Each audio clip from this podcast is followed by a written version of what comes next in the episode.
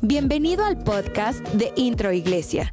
Te queremos dar las gracias por tomarte el tiempo de escucharnos el día de hoy. Esperamos que esta charla te inspire, te llene de fe y que te ayude en tu vida personal. Hola iglesia, ¿cómo están? Es un gusto para mí estar con ustedes aquí este domingo trayendo la palabra de Dios. Siempre es una gran responsabilidad, pero también es un gusto estar con ustedes aquí transmitiendo desde Intro Iglesia desde donde nos estés escuchando, desde donde nos estés viendo, te damos las gracias y la más cordial bienvenida. Sabemos que toda la familia Intro es una familia internacional. La familia de Dios es una familia que no conoce fronteras.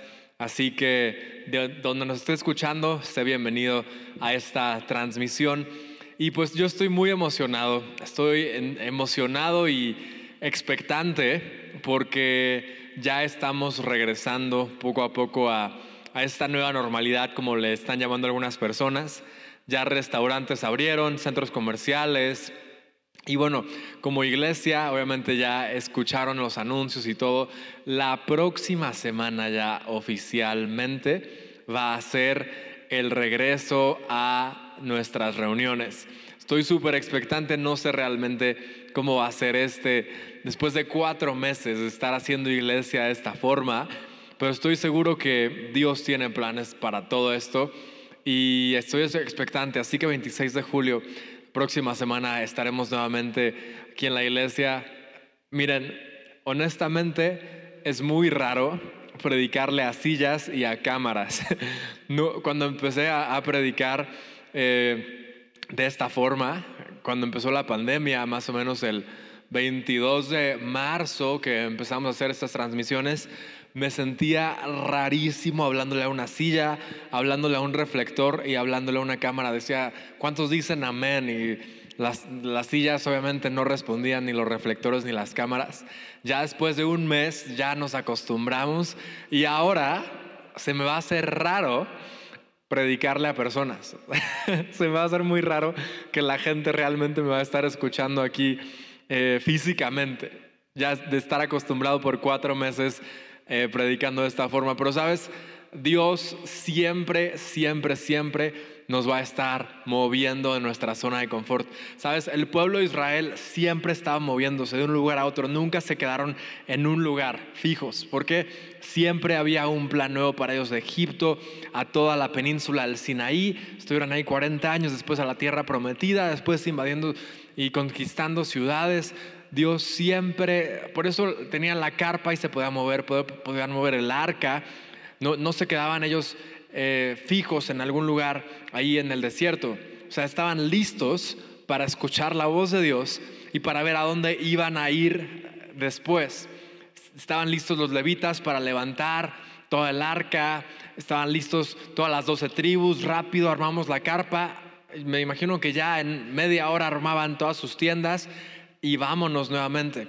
Como iglesia tenemos que estar así en el momento que como iglesia nos acostumbremos a una forma de hacer iglesia, estamos muy equivocados, porque Dios es un Dios de cambios. Dios es un Dios que le encanta estar sacándonos de nuestra zona de confort. Así que una de las cosas que agradezco de este tiempo de pandemia es que como iglesia global salimos de nuestra zona de confort, salimos de la forma tradicional que por años estuvimos haciendo iglesia y entramos a esta nueva forma digital. Y sabes, la iglesia nunca va a ser igual y estoy súper feliz por eso, porque esta pandemia nos ayudó a salir de la zona de confort y nos está ayudando a estar ya todo el tiempo receptivos, así como el pueblo de Israel, listos para el siguiente movimiento a donde Dios nos quiera llevar, a la siguiente etapa como iglesia, a la siguiente etapa como cuerpo de Cristo pero siempre atentos a la voz de Dios y preparados. Nada de que, ah, ya me gustó estar ahora como lo estábamos haciendo por años, es que cómo vamos a cambiar. Sabes, hay gente que aún ya se va a acostumbrar a esta forma de la pandemia, del coronavirus, de estar en su casa. Ah, ir a la iglesia nuevamente, no, yo estaba bien cómodo, en pijama, viendo las transmisiones, comiéndome mi cereal. Siempre hay cambios. La única cosa segura que tenemos aquí en la iglesia es que siempre hay cambios. Así que prepárate para tu vida porque tu vida va a estar llena de cambios, de desafíos. Dios te va a estar llevando de victoria en victoria, de gloria en gloria y te va a estar sacando de tu zona de confort a cada rato. Eso sí te lo aseguro. Así que vamos a orar para empezar el mensaje del día de hoy. Ahí en tu casa, cierra tus ojos y vamos a orar. Dios te doy muchas gracias, Padre, por este día. Gracias porque has sido fiel, Padre. Y hasta el día de hoy has estado con nosotros, Padre. Te has estado mostrando, manifestando nuestras reuniones aún de esta forma, Padre. Gracias porque nunca nos has dejado, nunca nos has abandonado, Padre. Te pedimos, Padre, que el día de hoy tu palabra, Dios, hable a nuestros corazones, Padre. Yo te pido personalmente que sean tus palabras, Padre, y no mis palabras. Que seas tú quien hable a través de mí, no sea yo, Padre. Y que tú hables a cada una de las personas que están viendo en este momento esta predicación. En el nombre de Jesús y todos decimos... Amén, amén. Vamos a Lucas capítulo 7. Lucas capítulo 7 dice, después que terminó todas sus palabras al pueblo que lo oía, entró en Capernaum. Sabes, Capernaum se, se le conoce como la ciudad de Jesús. En Capernaum Jesús hizo la gran mayoría de sus milagros, creo un 80% de sus milagros, de todos los milagros que hizo Jesús en la tierra, fueron realizados en Capernaum. Por eso se le conoce la ciudad de Jesús. Es una ciudad, yo tuve la oportunidad de ir el año pasado, en octubre, cuando visitamos Israel. Es una ciudad que está pegadita al mar de Galilea. Así que eh, justo en Capernaum vivía Pedro. Ahí también eh, puedes visitar la casa de Pedro en Capernaum y ahí está todas las embarcaciones, aun cuando Jesús ahí fue por sus discípulos. Y esta ciudad está estratégicamente ahí al lado del mar de Galilea, pegadita, porque todo el ministerio de Jesús fue por todo el mar de Galilea y siempre Jesús, o sea, su sede, su base de todo su ministerio en Capernaum. Entonces justo Jesús está eh, regresando a Capernaum. Él ahí tenía, eh, dicen los, los estudiosos que ahí muy probablemente Jesús tenía una casa en Capernaum porque estaba mucho tiempo ahí. Entonces en Capernaum regresa, entra ahí Jesús y el siervo de un centurión, a quien este quería mucho, estaba enfermo y a punto de morir. Cuando el centurión oyó hablar de Jesús, le envió unos ancianos de los judíos rogándole que viniera y sanara a su siervo. Ellos se acercaron a Jesús y le rogaron con solicitud, diciéndole, es digno de que le concedas esto, porque ama a nuestra nación y nos edificó una sinagoga. Jesús fue con ellos, pero cuando ya no estaban lejos de la casa, el centurión envió a él unos amigos diciéndole, Señor, no te molestes, pues no soy digno de que entres bajo mi techo. Por lo que ni aún me tuve por digno de ir a ti, pero Di conmigo, pero di la palabra y mi siervo será sanado. Pues también yo soy hombre puesto bajo autoridad y tengo soldados bajo mis órdenes. Ustedes saben que un centurión está a cargo de 100 hombres, por eso se llama centurión. Tiene a su cargo 100 hombres. Pero obviamente un centurión también tiene una autoridad superior. Así que este centurión sabía muy bien lo que era someterse a una autoridad superior. Él obedecía, él se sometía, pero también él tenía hombres a su cargo que en el momento que él decía una palabra lo obedecían. Entonces él le dijo, yo tengo soldados bajo mis órdenes y digo a este, ve y va. Y al otro le digo, ven y viene y a mi siervo le digo, haz esto y lo hace. Al oír esto, Jesús se maravilló de él y volviéndose dijo a la gente que lo seguía, os digo que ni aún en Israel he hallado tanta fe. Otra versión dice, ni en todo Israel hay un hombre con tanta fe como este. Y al regresar a casa, los que habían sido enviados hallaron sano al siervo que había estado enfermo. Qué increíble palabra. Como el centurión tenía a uno de sus siervos más queridos enfermo y se quedó en casa. se quedó en casa. El centurión se desplazó hasta Capernaum. Tal vez fue en una embarcación en el mar de Galilea. Llega a Capernaum y a Jesús le dice, Jesús, tengo a uno de mis siervos, uno de mis siervos está muy enfermo, obviamente no pudo acompañarme, pero yo sé lo que es el poder de la palabra. Yo sé lo que es hablar con autoridad y estoy seguro que Tú no tienes que ir a visitar a mi siervo, tú no tienes que ir y orar por él, eh, imponerle manos, ungirlo, decirle, siervo, sé sano. Le dijo el centurión a Jesús, yo estoy seguro que con que tú digas la palabra, mi siervo, aunque está a kilómetros de distancia, va a ser sano. Imagínense la fe de ese centurión. Él conocía el poder de la fe. Él conocía el poder de la palabra. La charla del día de hoy se llama Di la palabra. Di conmigo, di la palabra. El centurión le dijo a Jesús, solo es necesario que digas la palabra. Tan solo di la palabra, siervo 7, y mi siervo será sanado. Pues también yo soy un hombre puesto bajo autoridad. Sabes, es impresionante es impresionante el entendimiento, el discernimiento que este centurión tenía de la fe, tenía del poder de la palabra. Imagínense que aún Jesús dijo que no había en todo Israel un hombre con tanta fe como este centurión. Me sorprende la fe de este hombre, porque muchos de nosotros estamos apegados a es que Jesús tienes que ir, tienes que venir físicamente, le tienes que imponer manos. Estamos acostumbrados a cierta forma de que, se, que, que, Jesús actúa en nuestras vidas, a cierta forma de recibir un milagro. Estamos acostumbrados a cierta forma de hacer las cosas. Pero este centurión estaba revolucionado, él entendía realmente cómo actuaba la fe. Y cuando yo estaba leyendo este pasaje de Lucas, me impactó, porque sabes, muchos de nosotros, muchas iglesias, muchos ministerios, mucha gente, eh, cuando entró este tiempo de pandemia, estaban asustados. Decían, es que la iglesia no va a ser la misma, es que no es lo mismo estar ahí, la unción no es la misma.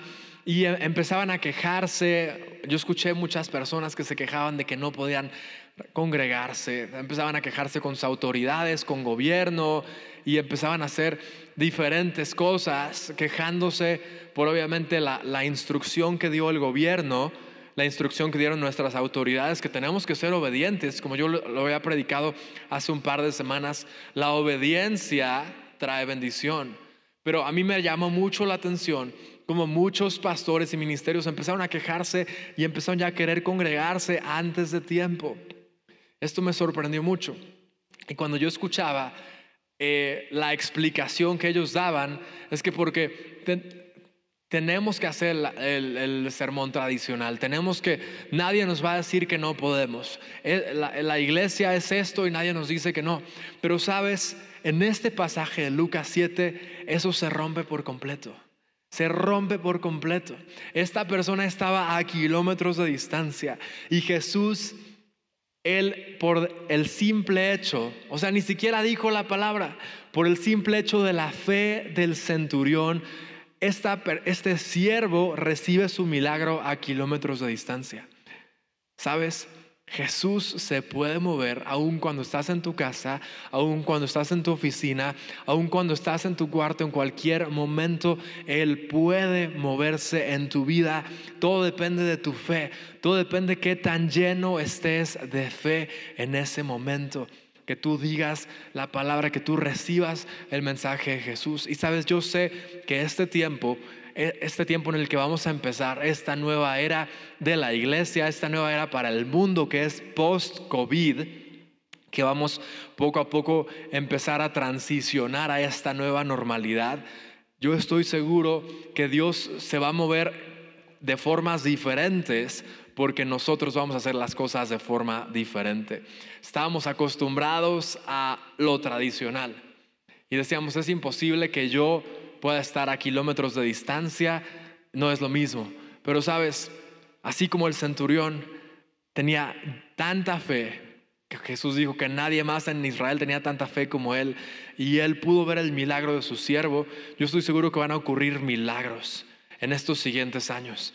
Vamos a escuchar testimonios increíbles de personas que están en otros países, de personas que están en otros continentes. Y por algo que está pasando en México, algo que está pasando en Latinoamérica, una reunión que estemos teniendo aquí, algo que esté pasando y alguien esté conectado y esté viendo esa reunión por el simple hecho de tener fe, así como la tuvo el centurión, por el simple hecho de proclamar y declarar la palabra, Jesús va a actuar en sus vidas aún como si ellos estuvieran en este mismo lugar, aquí en el altar, hasta el frente. ¿Sabes por qué? Porque Jesús no se limita geográficamente. No fue necesario que el siervo del centurión fuera hasta Capernaum. Jesús él puede ir a cualquier frontera, a cualquier lugar, eres omnipresente. Jesús va a estar en tu casa, Jesús va a estar en tu hogar. Él puede hacer milagros simultáneamente en México y en Europa, en México y en Estados Unidos, en México y en Sudamérica. Y como iglesia tenemos que entender eso y tenemos que transicionar a esa etapa. Tenemos que decir Jesús, empiézate a mover ahora sin que nosotros te limitemos como lo hemos estado haciendo. ¿Sabes por cuántos años como iglesia hemos estado limitando a Jesús? Nosotros por tratar de encerrarnos en cuatro paredes, nosotros por tratar de hacer aquí en nuestras cuatro paredes nuestros eventos, en nuestras cuatro paredes nuestros congresos, nuestras capacitaciones y no salir han sido años de hacer esto de forma tradicional, pero ya basta. Ya basta de esa forma tradicional. Como iglesia tenemos que salir de las cuatro paredes y empezar a predicar a Jesús al mundo, al mundo entero. Y sabes, no va a ser necesario que la gente va a venir a este lugar para conocer a Jesús. De este lugar vamos a llevar el Evangelio a muchos lugares para que puedan conocer a Jesús, sin que ellos tengan que venir a Jesús. Yo, yo cuando de chiquito escuchaba la palabra de Dios, el versículo que dice, y todo ojo lo verá, y todo oído lo, lo oirá, la palabra de Dios, yo me imaginaba que teníamos que enviar a misioneros a cada rincón de la tierra para que ellos predicaran de las buenas nuevas. Y yo decía, es que va a ser una tarea muy laboriosa enviar a misioneros a cada rincón del planeta, ¿sabes? No va a ser precisamente de esa forma. Ahora, con esta nueva etapa de las tecnologías de la información y todos los medios digitales que tenemos, el mensaje de Jesús, el Evangelio va a llegar a miles de hogares a través de pantallas. No hay que limitar a Jesús a, a una iglesia de cuatro paredes, a un púlpito, a un escenario. Sabes, Jesús se va a empezar a mover de muchas formas porque nosotros como iglesia vamos a empezar a a, movernos de diferentes formas. Josué 10, capítulo 12. Voy a empezar leyendo el versículo 12. Dice, luego Josué habló con el Señor el día que el Señor entregó a los amorreos, entregó los amorreos a los israelitas.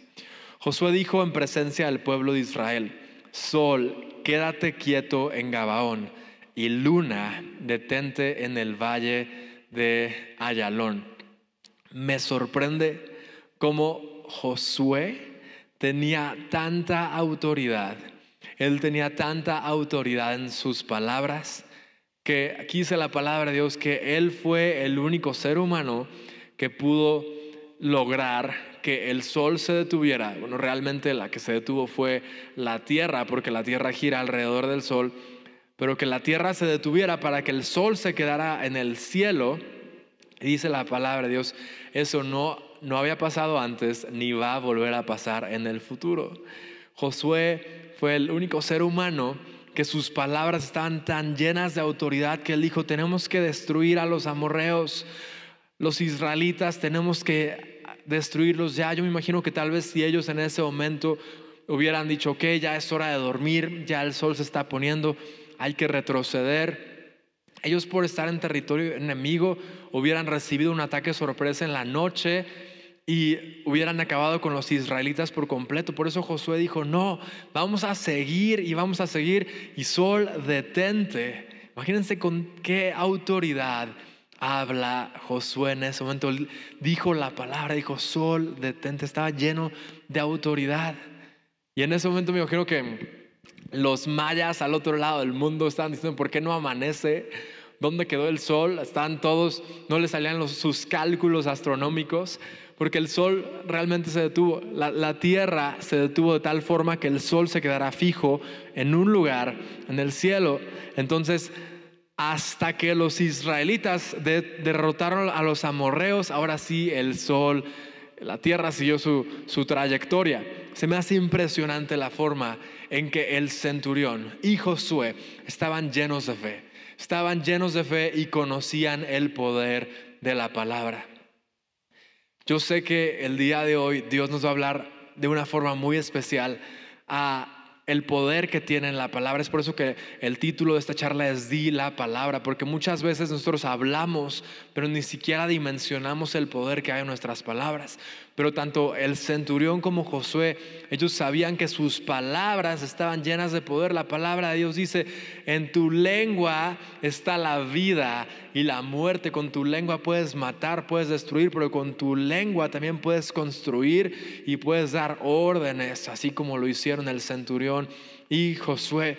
Yo les voy a dar cuatro puntos, cuatro puntos el día de hoy, los cuales nos van a ayudar a cada vez que nosotros hablemos, a cada vez que nosotros digamos la palabra, nosotros podamos estar llenos de fe y podamos ver un milagro en, nuestros, en nuestra circunstancia, en nuestro diario vivir. Y el punto número uno es creer en las promesas.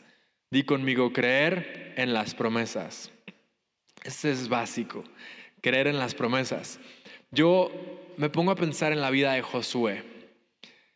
Él es una persona que él, formaba parte de los dos espías, como ustedes saben, y Josué y Caleb regresaron con buenas noticias de la tierra prometida. Dijeron, son nuestros, los vamos a conquistar, tenemos todo para conquistarlo. Y Josué y Caleb realmente pudieron entrar a la tierra prometida. Y en el momento que Moisés empodera a Josué para que él continúe dirigiendo al pueblo de Israel, que está escrito en Josué 1, eh, en ese momento Dios llena a Josué de promesas. Mira que te mando que te esfuerces y seas valiente, no temas ni desmayes, porque yo estaré contigo todos los días de tu vida. Nadie te podrá hacer frente. También le dice, así como estuve con Moisés, estaré contigo. Imagínate que Dios te diga, todo te saldrá bien. Que Dios te diga, nadie te podrá hacer frente. Que Dios te diga, así como estuve con Moisés, también estaré contigo. Así que no tengas temor, no tengas miedo de lo que va a pasar.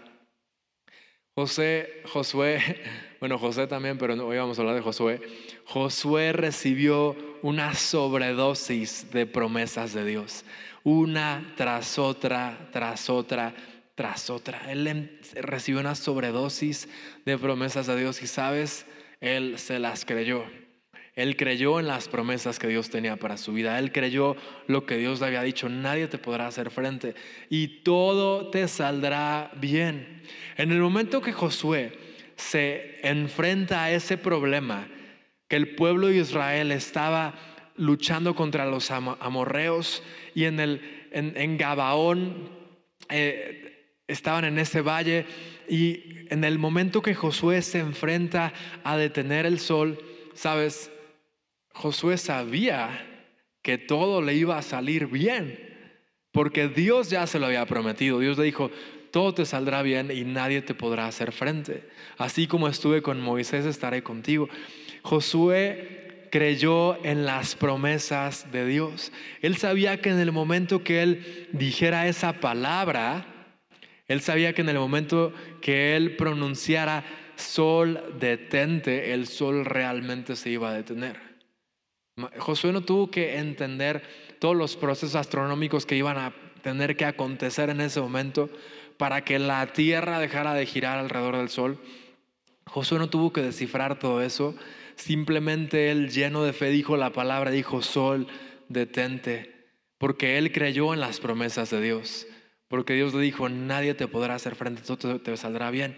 Imagínate, es como si tienes una tarjeta de crédito Platinum, American Express, Black, súper poderosa, sin límite de crédito.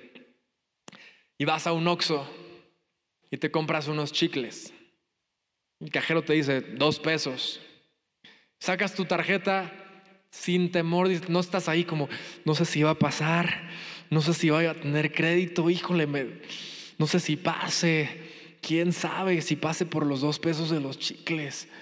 O sea, hay unas tarjetas que hasta están duras de metal, así imponentes, que ni las puedes poner en tu cartera de, tanto poder que, que tienen esas tarjetas.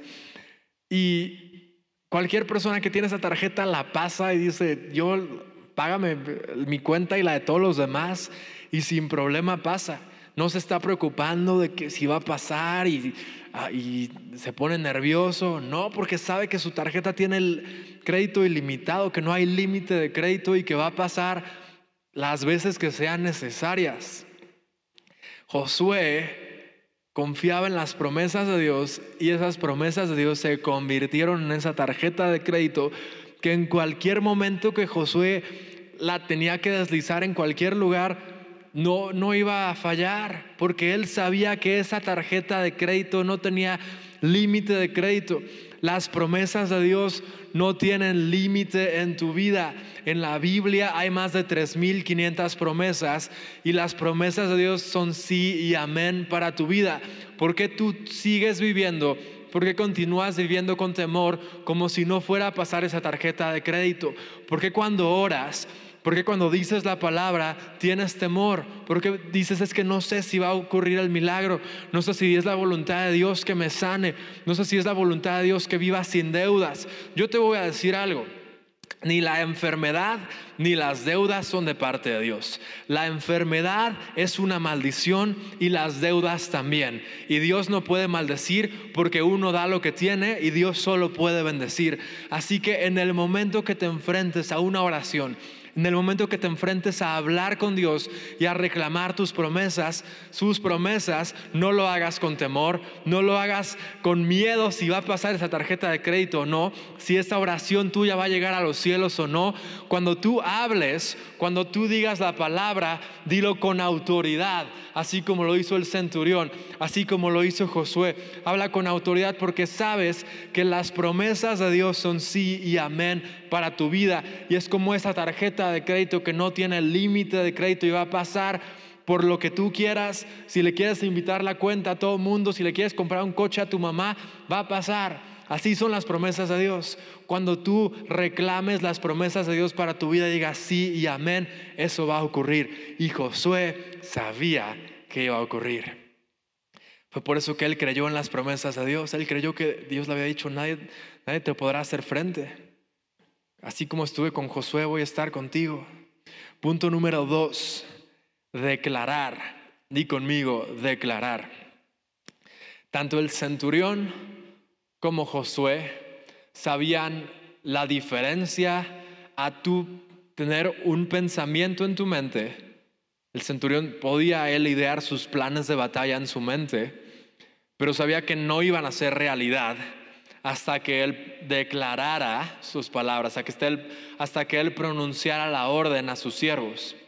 Josué se pudo imaginar en su mente, ah, sería muy padre que el sol se detuviera para que tuviéramos todo el tiempo para acabar con nuestros enemigos, pero él sabía que no era suficiente con que él pensara en lo que estaría padre, en el milagro que podría suceder.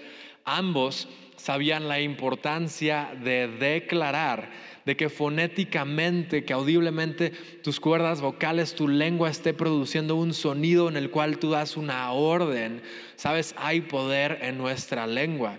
Es muy diferente que tú pienses algo que tú te imagines algo a que tú lo declares. Cuando lo declaras, estás hablándole a, la circunstancia, estás hablándole a, a los demonios, estás hablándole a todo lo que está a tu alrededor y tus palabras tienen poder. Tienes que declarar el milagro en tu vida. Tienes que declarar las cosas que no son como si fueran, ¿sabes?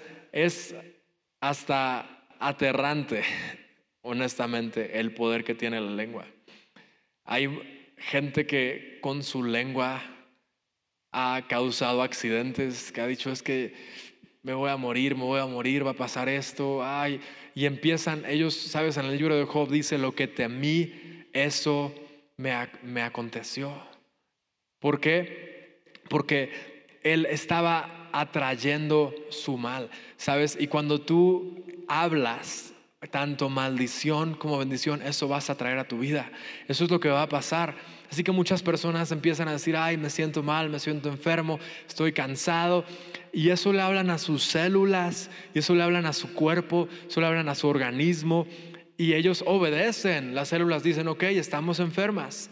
Su sistema inmunológico dice, ok, estoy débil, véngase la enfermedad, véngase el virus. Pero cuando tú le hablas a tu cuerpo que tu cuerpo es sano, que tienes la mente de Cristo, cuando le hablas a tus circunstancias, que dices, estos problemas no son nada para mí, estas deudas las voy a liquidar porque yo soy hijo del rey, de esta tierra, del dueño del oro y la plata, cuando tú empiezas a declarar esas promesas de parte de Dios, se empiezan a cumplir. Yo te, te recomiendo que a partir del día de hoy uses tu lengua para bien, a que declares así como lo hizo Josué. Sabes, Josué era muy cuidadoso con su lengua, porque si él sabía que él pronunciaba palabras incorrectas o maldecía a alguien o algo, eso iba a suceder. Él usaba su lengua para bendecir únicamente. Usa tu lengua para bendecir. Usa tu lengua para edificar. Usa tu lengua para construir. Usa tu lengua para hacer un milagro en la vida de alguien más. No uses tu lengua para insultar. No uses tu lengua para destruir. No uses tu lengua para condenar. No, usa tu lengua para edificar y vas a ver milagros en tu vida. Háblale a tu cuerpo palabras de bien. Sabes, a mí me sorprende cómo mi mamá, a veces ella es fanática de las plantas, es fan de las plantas y van, bueno, obviamente muchos de ustedes han venido aquí a la iglesia y la iglesia parece un huerto del Edén, o sea, entras y está lleno de ciruelos, manzanos y tenemos todo un jardín de la mariposa monarca con asclepias, con lavanda, tenemos muchísimo pasto donde pueden ahí pastar a gusto Baba y Billy, que son nuestras ovejitas. Tenemos, es, un, es un jardín. Es impresionante eh, cómo la iglesia está llena de tanta vegetación y mi casa es lo mismo. Mi casa es como una extensión chiquita de la iglesia. Hay muchas plantas también, hay mucho jardín. Y a veces me sorprende cómo mi mamá se acerca a una planta la está limpiando, la está regando y le empieza a hablar palabras de bien. Así dice, ay, qué bonita, qué bonita planta. Y yo digo, mamá, ¿por qué le hablas a una planta? O sea, no te va a escuchar, no te va a entender. ¿Por qué le hablas a una? Y mi mamá dice, es impresionante como yo he visto plantas ya marchitándose a punto de morir, que ya no tenían esperanza. Y porque las riegues y les das amor y les hablas palabras de bendición, me dice mi mamá, he visto plantas que reverdecen de la noche a la mañana.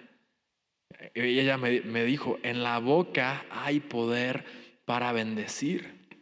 Y me quedé impactado con esa lección que me dio. Como en algo tan sencillo que es una planta, en el momento que tú le hables, puedes cambiar esa situación. Ahora en una situación en tu vida cuando tú empieces a hablar cosas positivas sobre tu matrimonio, sobre tu familia, sobre tu empresa, sobre tu presidente, sobre tu país, sabes, deja de criticar al gobierno, deja de criticar al, presidente y empieza a bendecir a tu país, a tu gobierno. Yo claro que México va a ser potencia mundial. ¿Cuántos dicen amén? Punto número tres. Ten argumentos a tu favor. Ten argumentos a tu favor. ¿Qué significa tener argumentos a tu favor? Tanto Josué como el centurión, ambos, en el momento que se encontraron en esas situaciones de que hablaron y vieron un milagro, ambos habían tenido un pasado de haber creado argumentos a su favor. Vamos a estudiar la vida de Josué. Josué había sido una persona que se había sometido a autoridad. Él había sido una persona que conocía lo que era la autoridad de Moisés. Él había sido una persona que había obedecido en sobremanera. La obediencia trae bendición. Él había sido una persona que se había llenado de fe, que al entrar a la tierra prometida dijo, ya, esto lo vamos a conquistar. Y también Josué había creado argumentos a su favor en el momento que él creyó las promesas de Dios en su vida, en el momento que él sabía que esas promesas eran sí y amén. Él estaba creando esos argumentos, era como depósitos que él iba haciendo a esa cuenta, depósitos que son argumentos a su favor, para en el momento que él hablara la palabra, él iba a ver un milagro. Él tenía muchos argumentos a su favor para que ocurriera el milagro. Lo mismo con el centurión, él estaba lleno de argumentos a su favor, tenía tanta fe, tenía tanta fe, él conocía el poder de la palabra que él vio su milagro en, la vida de su siervo. Nosotros podemos tener argumentos a nuestro favor o a nuestra contra. ¿Cómo tenemos argumentos a nuestro favor? Cuando nosotros estamos día a día haciendo depósitos celestiales de fe a nuestra vida. Cuando Así como les dije que Josué recibió una sobredosis de bendiciones, cuando tú recibes una sobredosis de bendiciones haciendo tu devocional en la mañana o en la noche, no sé a qué hora lo prefieras hacer, cuando tú tienes una sobredosis de comunicación con Dios, cuando estás orando con Él, cuando tú empiezas a leer la palabra, cuando tú empiezas a tener ese momento con Dios, empiezas a obedecer, tú empiezas a tener argumentos a tu favor. ¿Cómo creas argumentos en tu contra? La desobediencia trae argumentos en tu contra. Así como la obediencia trae maldición, la perdón, así como la obediencia trae bendición, la desobediencia trae maldición. Sabes, si tú estás viviendo en rebeldía, tanto en contra de tus padres o tus líderes o tus pastores, no esperes que tu siguiente etapa sea de bendición. No va a pasar. La desobediencia acarrea maldición. Hoy es tu oportunidad para cancelar esa maldición sobre tu vida, para que esa maldición quede atrás y tú traigas bendición a tu vida, tú tengas argumentos en tu contra, tengas argumentos a tu, perdón, tengas argumentos a tu favor para que Dios haga el milagro en tu vida. Cuando tienes argumentos a tu favor, cuando estás lleno de fe, cuando estás lleno del Espíritu Santo, cuando has invertido tanto tiempo leyendo las promesas de Dios, va a ocurrir el milagro. Tienes todo a tu favor para que suceda. Es como cuando te preparas para una competencia, no sé, una carrera de 10 kilómetros y te preparaste y entrenaste y comiste saludable y eh, estuviste haciendo una dieta y gimnasio y, este, antes eh, te hidrataste correctamente, en el momento que haces la carrera tienes todos los argumentos a tu favor para ganar, para quedar en un buen tiempo. Hiciste tu dieta, tu cuerpo está en buenas condiciones, tu mente está en buenas condiciones, lo alimentaste correctamente pero ¿qué pasa si tienes argumentos en tu contra? Si no entrenaste ni un solo día, si una noche anterior te fuiste ahí a comerte una pizza, unos tacos, mucho refresco, si te desvelaste y te dormiste nada más un par de horas y te despiertas ya listo para la carrera y todo emocionado, no, vas a tener argumentos en, tu, en tu contra, vas a estar al lado de otra persona que tal vez esa persona sí se cuidó, tuvo el entrenamiento correcto, entre, tiene argumentos a su favor y vas a ver la gran diferencia entre uno y otro. Todo por lo que pasó en el pasado. Trabaja en tu presente para que en el futuro tengas argumentos a tu favor para recibir tu milagro. Prepárate, entrena, obedece la palabra de Dios, obedece a tus pastores, a tus líderes y vas a ver cómo te va a ir bien, porque la palabra está llena de promesas. Honra a tu padre y a tu madre, que es el primer mandamiento con promesa y serás de larga vida sobre la tierra y todo te saldrá bien.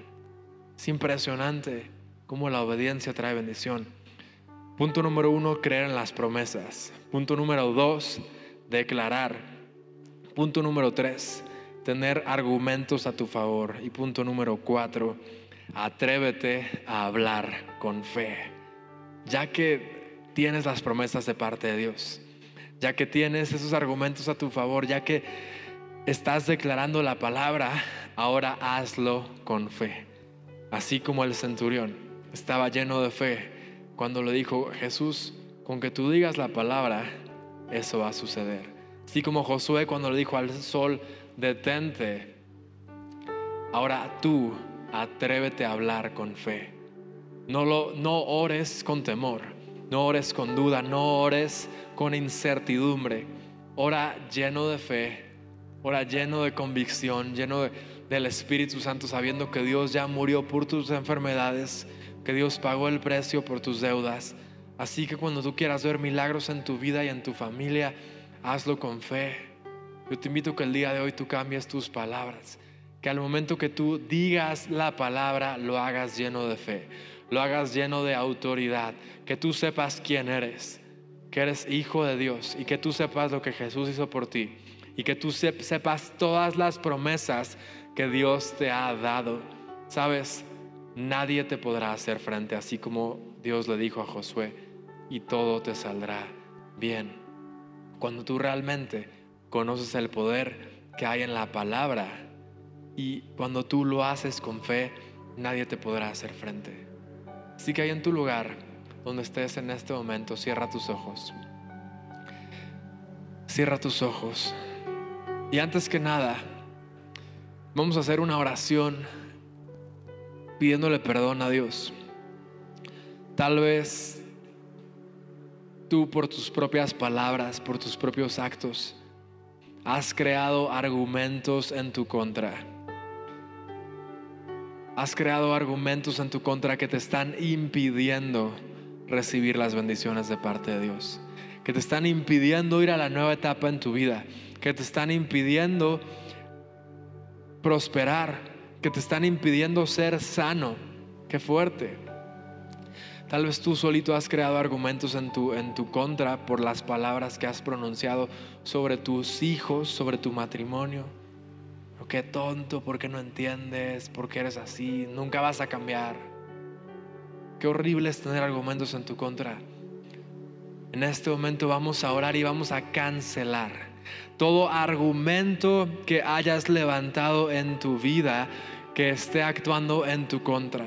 Y ahí donde estés, cierra tus ojos y empieza a orar, empieza a clamar, empieza a hacer esta guerra espiritual. Dile, Dios, en este momento ahí ponte de pie. Si estás en tu cama, ponte de pie. Estás en tu comedor, ponte de pie. Donde sea, tienes que ponerte de pie. Tienes que empezar a declarar las palabras. Dile, Dios, yo declaro que todos los argumentos que he levantado en mi contra son cancelados y son anulados por el poder de la sangre de Jesús. Dios, te pido perdón porque yo muchas veces por mi propia lengua he creado argumentos en mi contra. He maldecido mi matrimonio, he maldecido mis hijos, he maldecido a mi familia. Dios, te pido perdón porque por mis propias palabras yo he traído escasez, yo he traído enfermedad a mi vida. Dios, te pido por favor que canceles todas las palabras negativas que han salido de mi boca. Que canceles todas las palabras de maldición que han salido de mi boca. Dios, te pido por favor que canceles todos esos argumentos en mi contra en el nombre de Jesús. Por, por, el poder de la sangre de Jesús, Padre. Cancelamos, anulamos todo argumento en nuestra contra.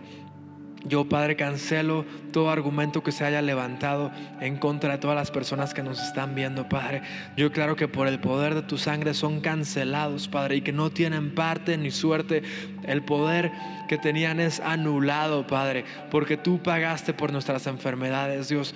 Tú pagaste por nuestras deudas, Padre, y creemos en tus promesas. Y ahora empieza a activar las promesas de Dios. Empieza a activar las promesas de Dios en tu vida. Di, Dios, yo creo las promesas que tienes para mi vida, así como le dijiste a Josué, que nadie le va a poder hacer frente, que, que tú estabas con él, que no tenía que temer ni desmayar, porque así como tú estabas con Moisés, tú ibas a estar también con Él, Padre. Yo tomo y me aferro de esa palabra, Padre, y declaro que nadie me podrá hacer frente, Padre, que todo me saldrá bien, Padre. Declaro que no hay lugar para la deuda, para la enfermedad en mi vida, Padre, porque tú ya pagaste por mis enfermedades, Padre, en la cruz del Calvario, Padre, porque tú Eres el Dios del oro y de la plata, Padre, y no hay lugar para la escasez, Padre. Tú, así como quieres bendecir a tus hijos, así nos quieres bendecir a nosotros, Padre. Y en este momento, Padre, activamos las promesas de Dios en nuestra vida, Padre. En este, en este momento, en tu lugar, activa las promesas de Dios. Y yo declaro que las más de 3.500 promesas que hay en la palabra de Dios son sí y amén para mi vida.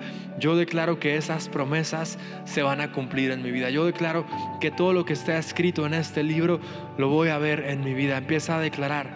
Di, yo declaro que voy a prosperar en esta siguiente etapa en mis finanzas. Yo declaro que mi familia va a ser una familia sacerdotal. Yo declaro que mi matrimonio va a ser un matrimonio de éxito. Yo declaro que a mis hijos les va a ir bien en sus escuelas, en sus profesiones, en sus matrimonios también, en sus familias.